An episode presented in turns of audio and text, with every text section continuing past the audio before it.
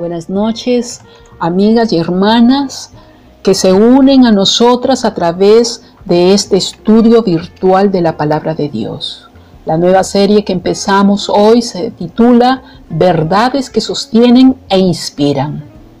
Una leyenda de la India nos cuenta de un ratón que le tenía terror a los gatos hasta que un mago aceptó transformarlo en gato. Eso resolvió su temor inicial hasta se encontró con un perro. Así que el mago lo convirtió en perro. El ratón convertido primero en gato, luego en perro, se sintió contento hasta toparse con un tigre. De modo que otra vez el mago lo convirtió en aquello que lo atemorizaba. Y nuevamente se encontró con el cazador, pero esta vez se negó a ayudarlo. Te convertiré nuevamente en ratón, le dijo, porque aunque tengas cuerpo de tigre, tu corazón sigue siendo de ratón. ¿Le parece familiar? ¿Cuántas personas conoce que ha construido una apariencia formidable, pero por dentro siguen temblando de temor? Atacamos nuestras ansiedades adoptando la apariencia de un tigre. Nos enfrentamos a nuestros temores con fuerza. Adquirimos sistemas de vigilancia y de seguridad. Si no usamos la fuerza, probamos otros métodos. Acumulamos riquezas, buscamos seguridad comprando casas, propiedades, incontables títulos académicos, cultivamos el prestigio y procuramos un nivel social más elevado. Pero ¿dan resultado esos métodos? ¿Pueden el poder, las posiciones liberarnos efectivamente de nuestros temores? De ninguna manera, porque la valentía, el coraje surge de lo que somos interiormente.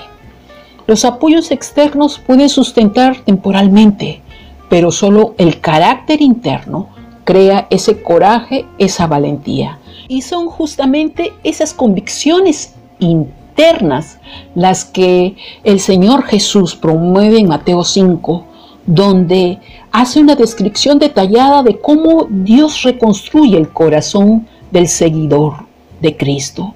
El primer paso es volverse pobre en espíritu, es decir, pedir ayuda y reconocer nuestra necesidad de un Salvador.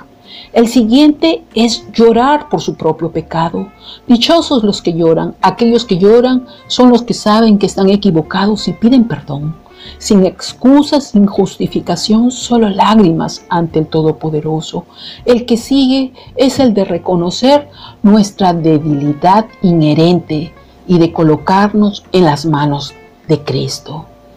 El resultado de este proceso, dice la Biblia, que heredaremos la tierra. Es decir, ya no nos dominarán ni la tierra ni sus temores, pues seguiremos y seguimos aquel que domina la tierra. Nos vendrá bien un poco de coraje, un poco más valor.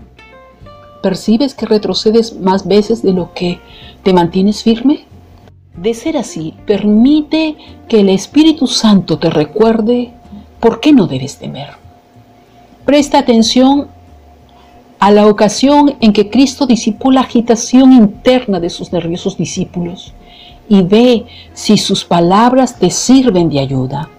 Debemos recordar que sus discípulos eran hombres comunes, eran vecinos que intentaban ganarse la vida y criar una familia, pero su devoción era un poco mayor que su temor y como resultado hicieron algunas cosas maravillosas. Sin embargo, Nada habrían hecho si no hubiesen aprendido a enfrentarse a sus temores. Jesús sabía eso, por ello los reconforta, los sostiene e inspira con las verdades divinas. Mateo 10, 28 les dice, no tengan miedo de la gente que puede destruir el cuerpo, pero no la vida que está en ustedes. Jesús dijo que Él es la vida. Nadie puede destruir a Jesucristo y es escondidos en Él que tenemos perdón de pecados y comunión con Dios para siempre. Esta es la base para armarnos de coraje. Rita, Lucía, Vilma, amiga, escribe tu nombre. Un misterio nos ha sido revelado. Nuestro destino final está garantizado por la obra perfecta de Cristo en la cruz. Dora, Dorina, Daría, amiga, escribe tu nombre. ¿Ya sabes dónde pasarás la eternidad? Jesucristo te está dando la oportunidad de arrepentirte y pedirle perdón por tus ofensas y pecados. Cuando respondas a esta pregunta, entonces y solo entonces, las pequeñas interrogantes de la vida tomarán su verdadera perspectiva. Conmigo será hasta mañana. Shalom.